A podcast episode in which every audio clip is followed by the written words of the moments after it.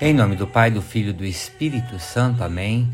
A graça de nosso Senhor Jesus Cristo, o amor do Pai e a comunhão do Espírito Santo estejam convosco. Boa noite, meus irmãos, minhas irmãs. Quero rezar com vocês o Evangelho de São Marcos, capítulo 12, dos versículos 38 a 44. Naquele tempo, Jesus dizia no seu ensinamento à multidão: Tomai cuidado com os doutores da lei. Eles gostam de andar com roupas vistosas, de ser cumprimentados nas praças públicas. Gostam das primeiras cadeiras nas sinagogas e dos melhores lugares nos banquetes. Eles devoram as casas das viúvas fingindo fazer longas orações. Por isso, eles receberão a pior condenação.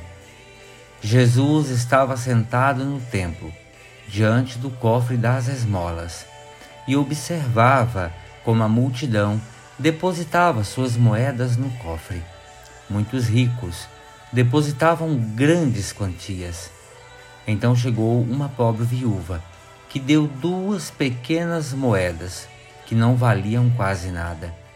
Jesus chamou os discípulos e disse: Em verdade vos digo, esta pobre viúva deu mais do que todos os outros que ofereceram esmolas.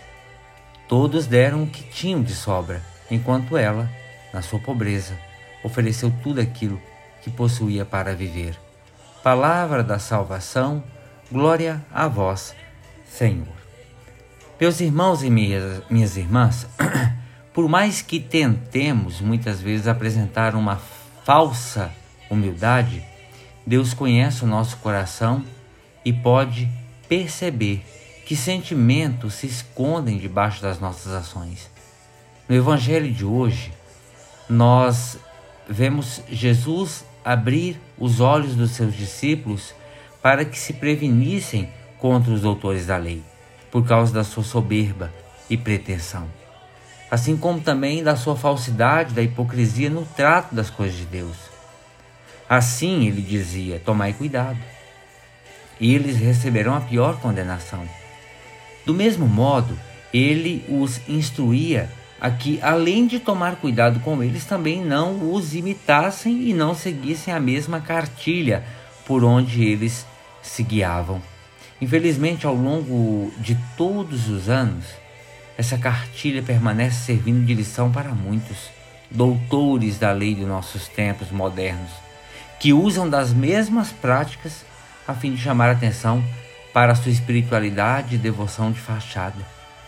Por isso, ao mesmo tempo, Jesus também fazia alusão àqueles que depositavam grandes quantias no cofre, o cofre das esmolas, e a viúva que, na sua pobreza, ofereceu tudo aquilo que possuía para viver. São duas situações claras em que percebemos que as nossas atitudes exteriores muitas vezes não revelam o que se passa no nosso interior. Jesus pôde aliviá-los, pois observava tudo, tudo com os olhos. E vejam que o modo de Jesus ver também os avaliava. Porque Jesus olhava com os olhos do Espírito e podia sondar a profundeza do coração daquelas pessoas. A observação de Jesus não nos dá o direito de fazer julgamentos precipitados sobre as ações das pessoas, mas nos serve de lição para que mergulhemos dentro de nós mesmos e avaliemos as nossas reais intenções quando agimos, sabendo que estamos em evidência e que outras pessoas nos veem no trabalho do reino e nas ofertas que fazemos. No fundo, nós precisamos, vejam, precisamos ter muita consciência quando formos fazer as nossas ofertas. Muito ou pouco que nós colocamos aos pés do altar do Senhor, precisamos ecoar de dentro do nosso coração sinceridade. Não conseguimos enganar a Deus. Por isso poderíamos ser mais sinceros, confessando a nossa covardia, dizendo: Senhor, eu sei que poderia dar mais, no entanto sou apegado e tenho medo que me faça falta. Finalmente, Senhor, eu não estou confiando em Ti, perdoa-me. Se agíssemos dessa forma, meus irmãos e irmãs, com sinceridade, talvez um dia nos envergonhássemos das desculpas esfarrapadas e, assim como a viúva, oferecêssemos a Deus tudo o que possuímos, mesmo que fosse pouco.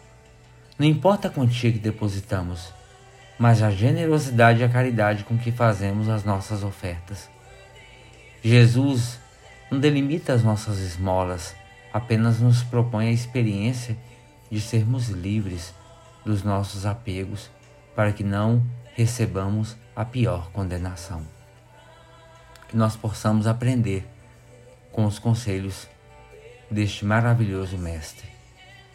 Ajuda-nos, Senhor, a oferecer tudo o que temos e oferecendo tudo o que temos, possamos oferecer a Ti e ao nosso próximo.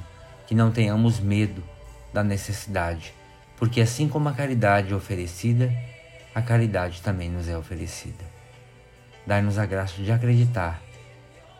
Acreditar em Ti e no Teu profundo amor, presente no ato da caridade.